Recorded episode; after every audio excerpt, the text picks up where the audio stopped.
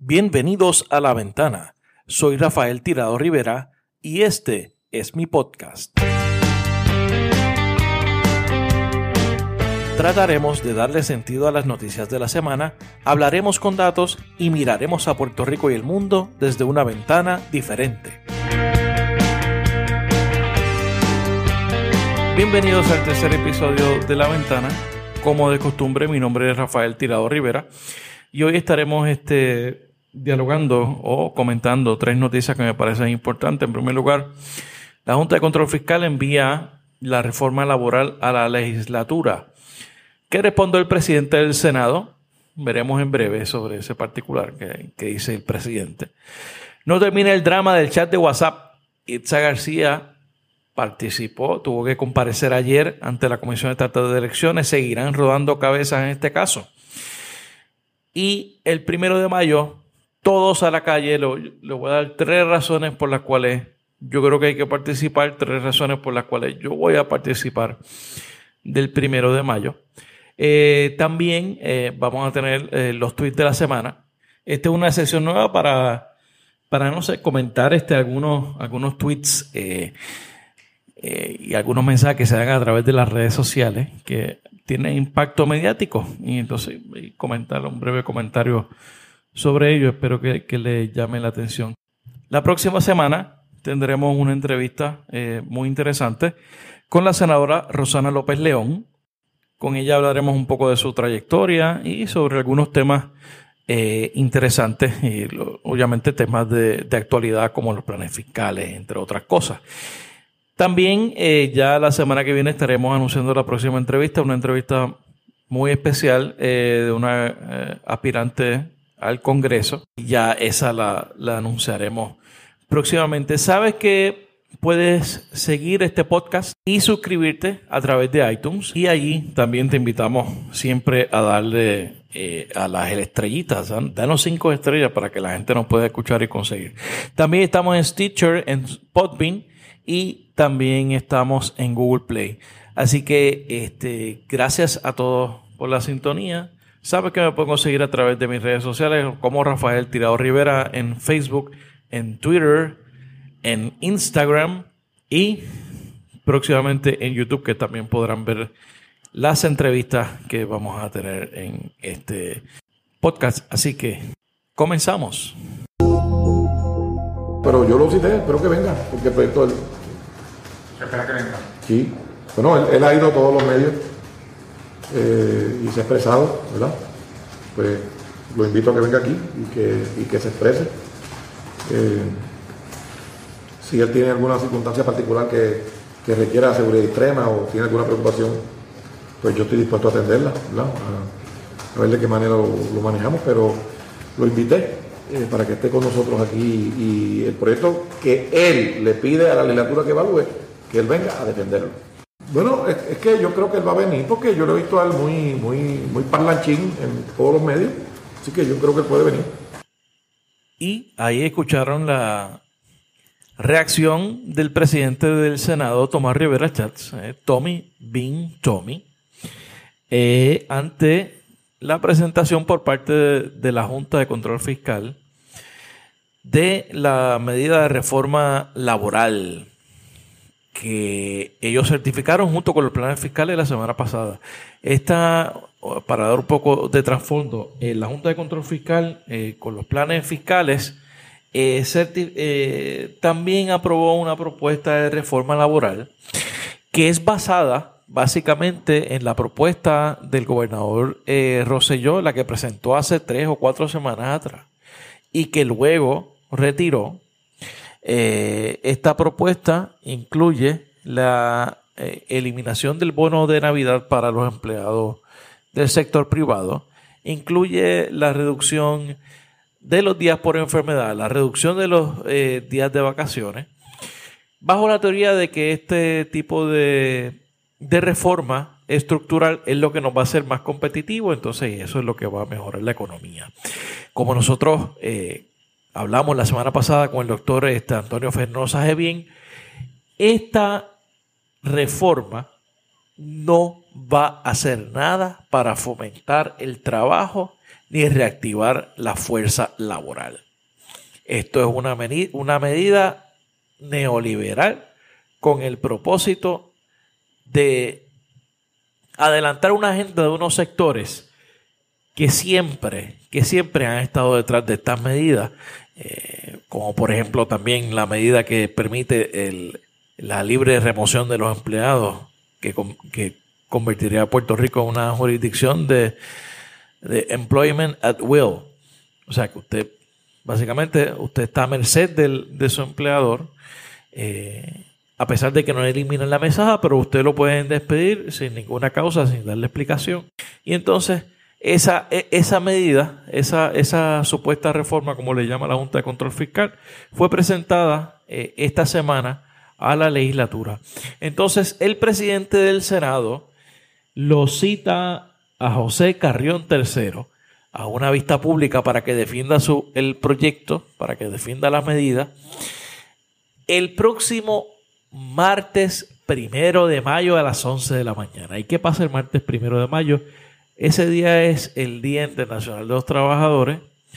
Hay sendas actividades convocadas, una en, el área de, de Atorrey de la Milla de Oro, otra esta se supone también que está pautada para el área del Capitolio, una marcha que termina en, el área del Capitolio y entonces otras marchas que van a terminar en el área de Atorrey ese día, con ese ambiente, Tomás Rivera Chats le dice al presidente de la Junta de Control Fiscal que vaya a defender su medida ante el Senado. Y yo creo que el presidente del Senado se quedó un poco corto porque quien también debe de ir allí a exponer y a defender esa medida es precisamente el gobernador Ricardo Rosselló.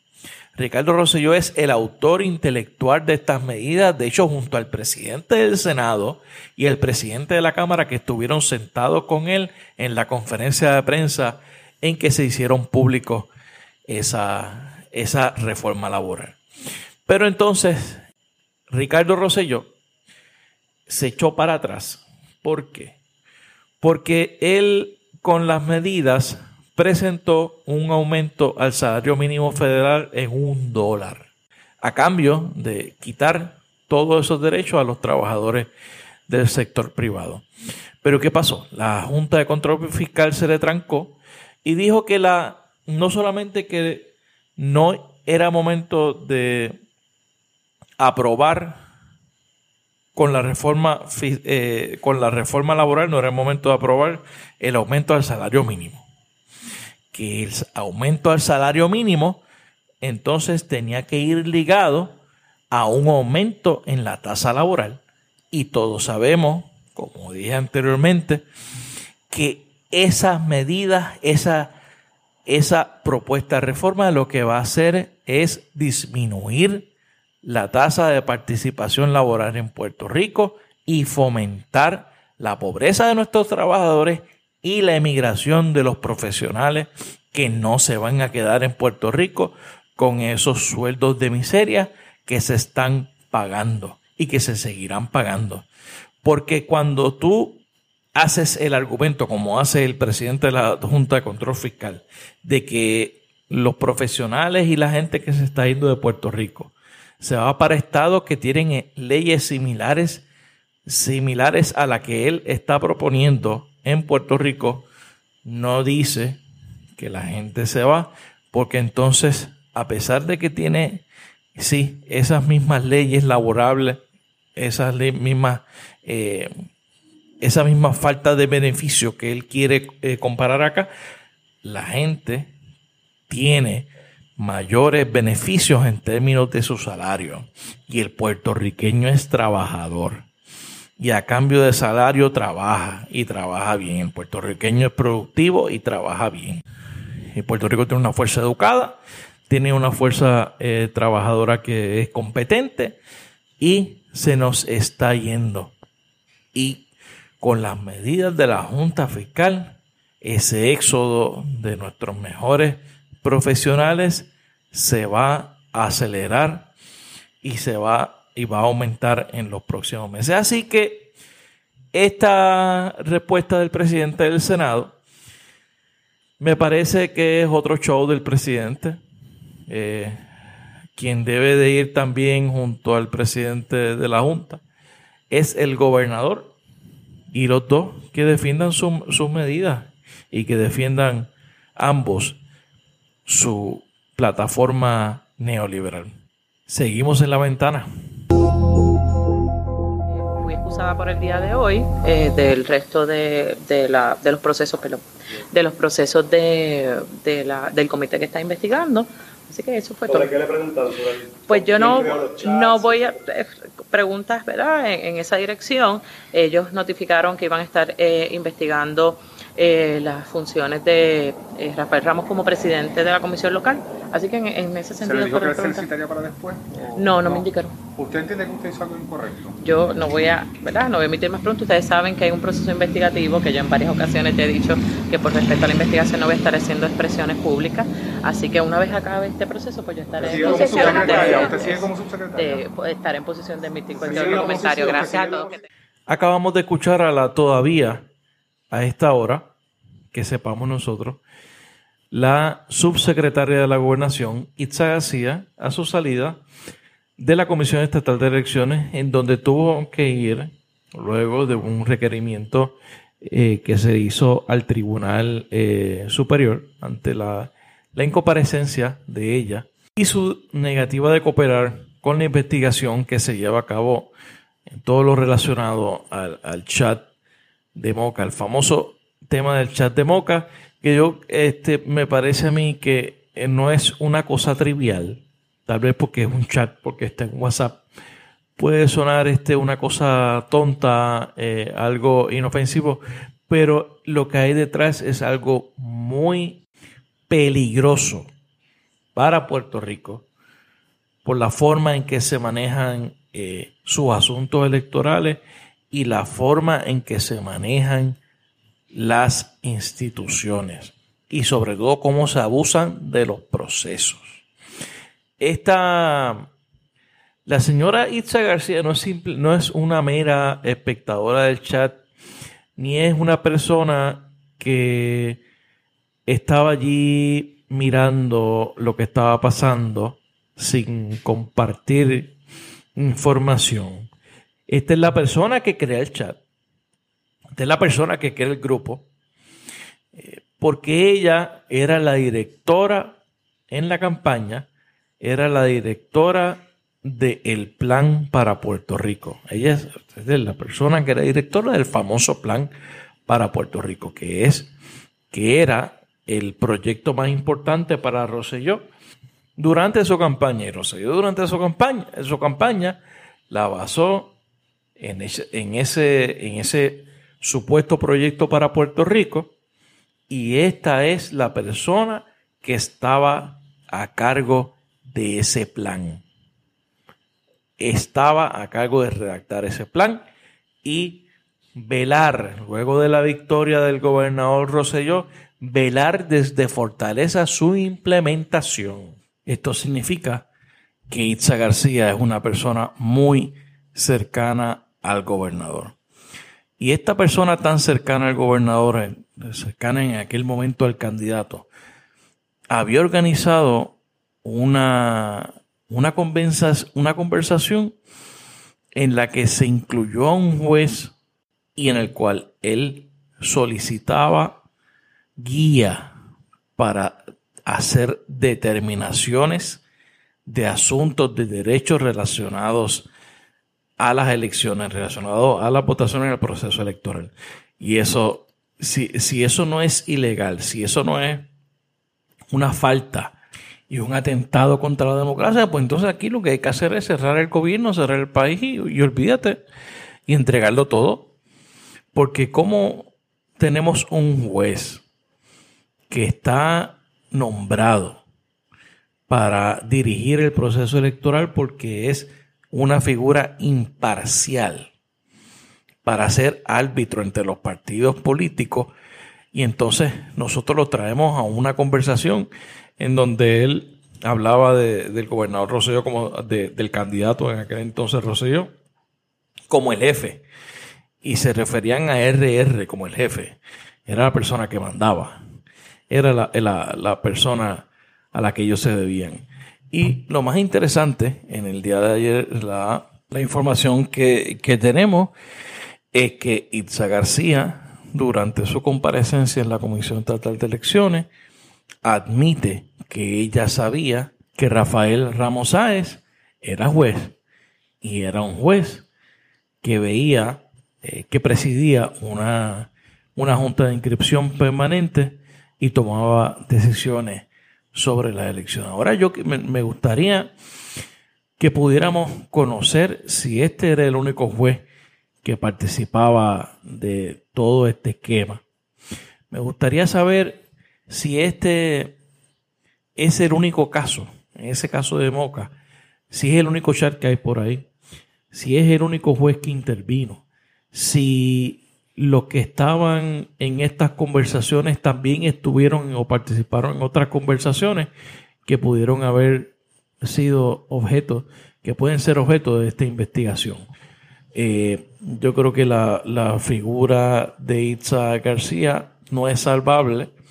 En el caso de, Fortaleza, eh, creo que su salida es una cuestión de tiempo. Y sobre todo yo espero que haya resultados de la investigación que se está realizando en justicia. Ya la señora secretaria de justicia dijo que había eh, culminado la investigación, está en la última etapa de generar el, el informe. Yo espero que sea un informe contundente, que sea un informe serio, que sea completo, que sea transparente y que la verdad salga a relucir.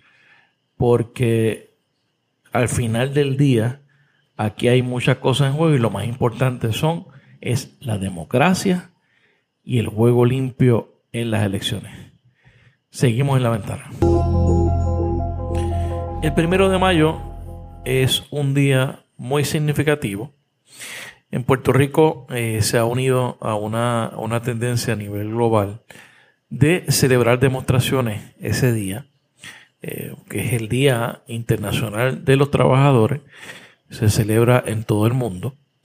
Eh, en Puerto Rico, en los últimos años, ha tomado una eh, nueva dimensión y una nueva importancia debido a la lucha en contra de la Junta de Control Fiscal y en contra de las medidas de autoridad que empujan, que nos empujan desde el gobierno y yo creo que es importante que hablemos un poco de eso.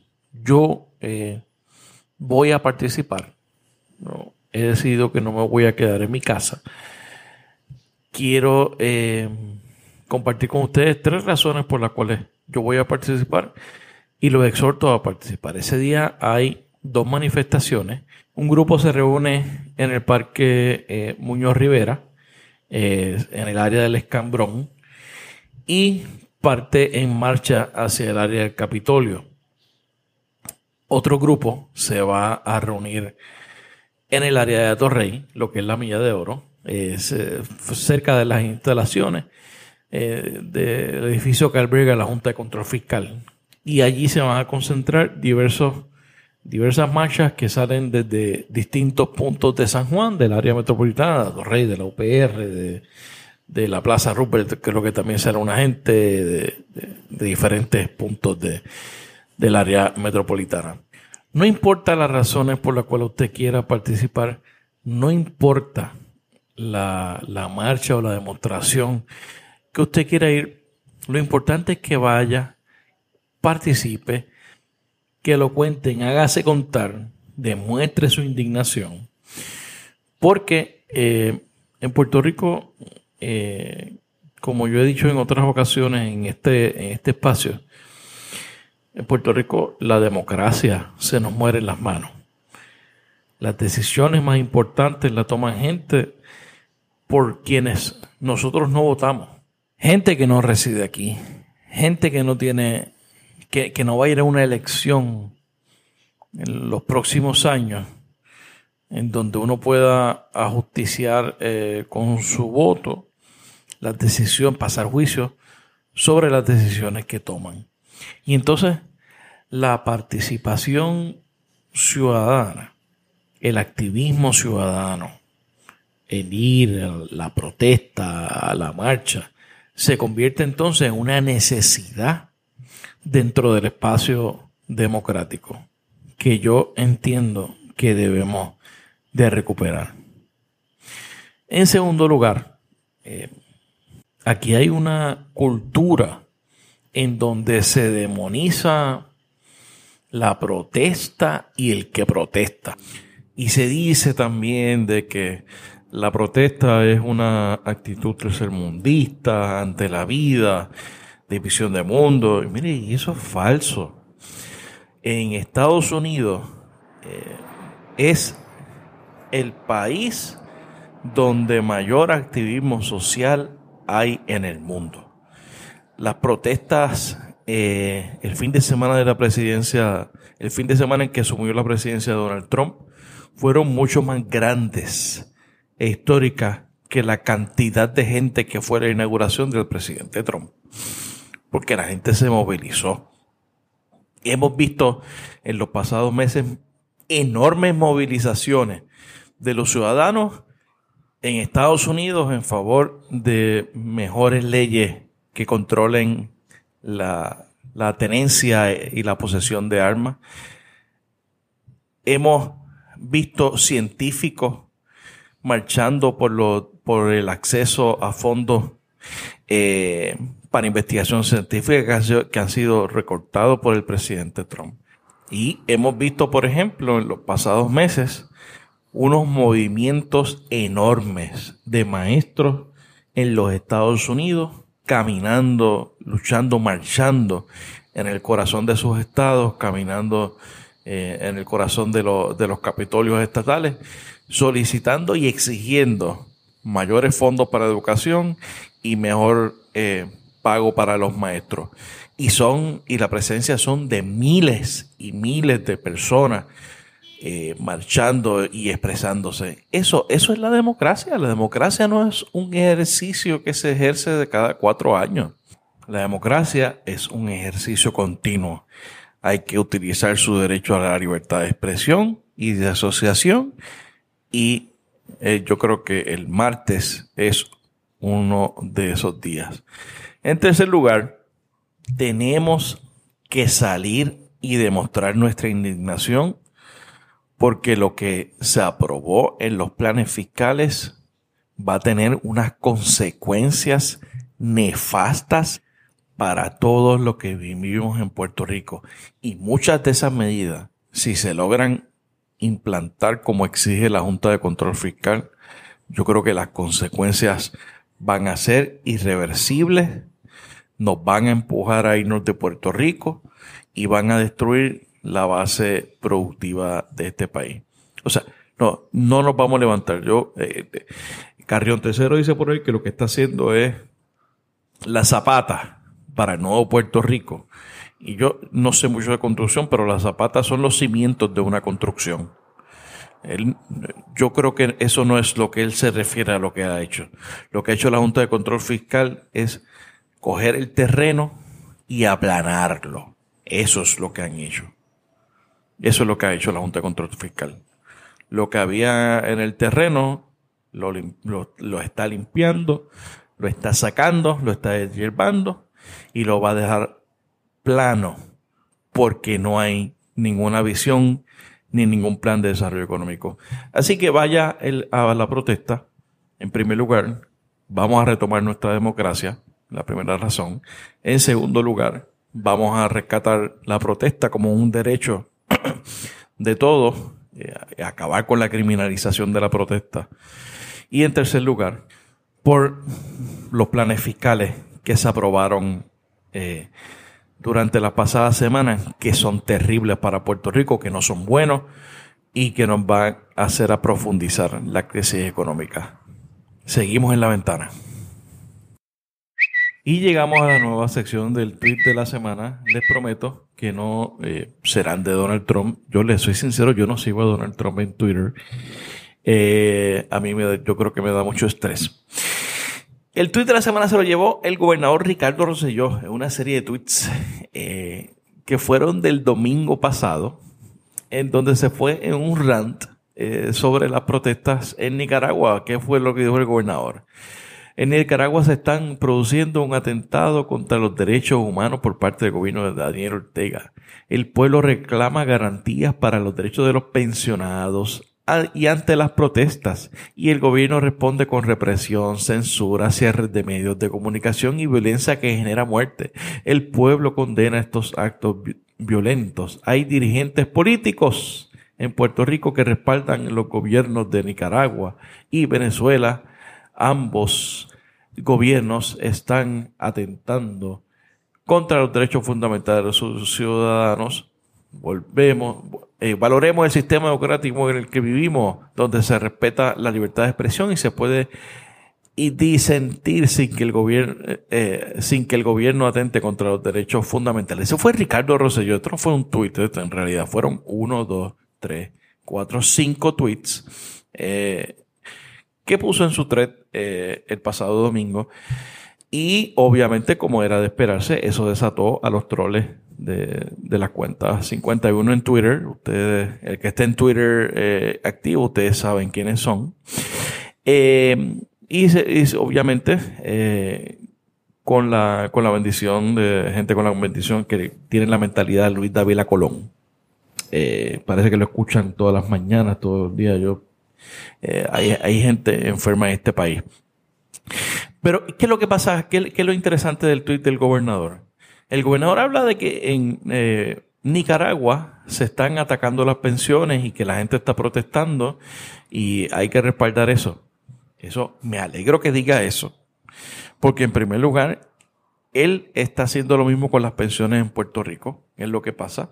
Él propuso, el primero que propuso el recorte de pensiones en el primer plan fiscal que se certificó fue el gobernador Roselló.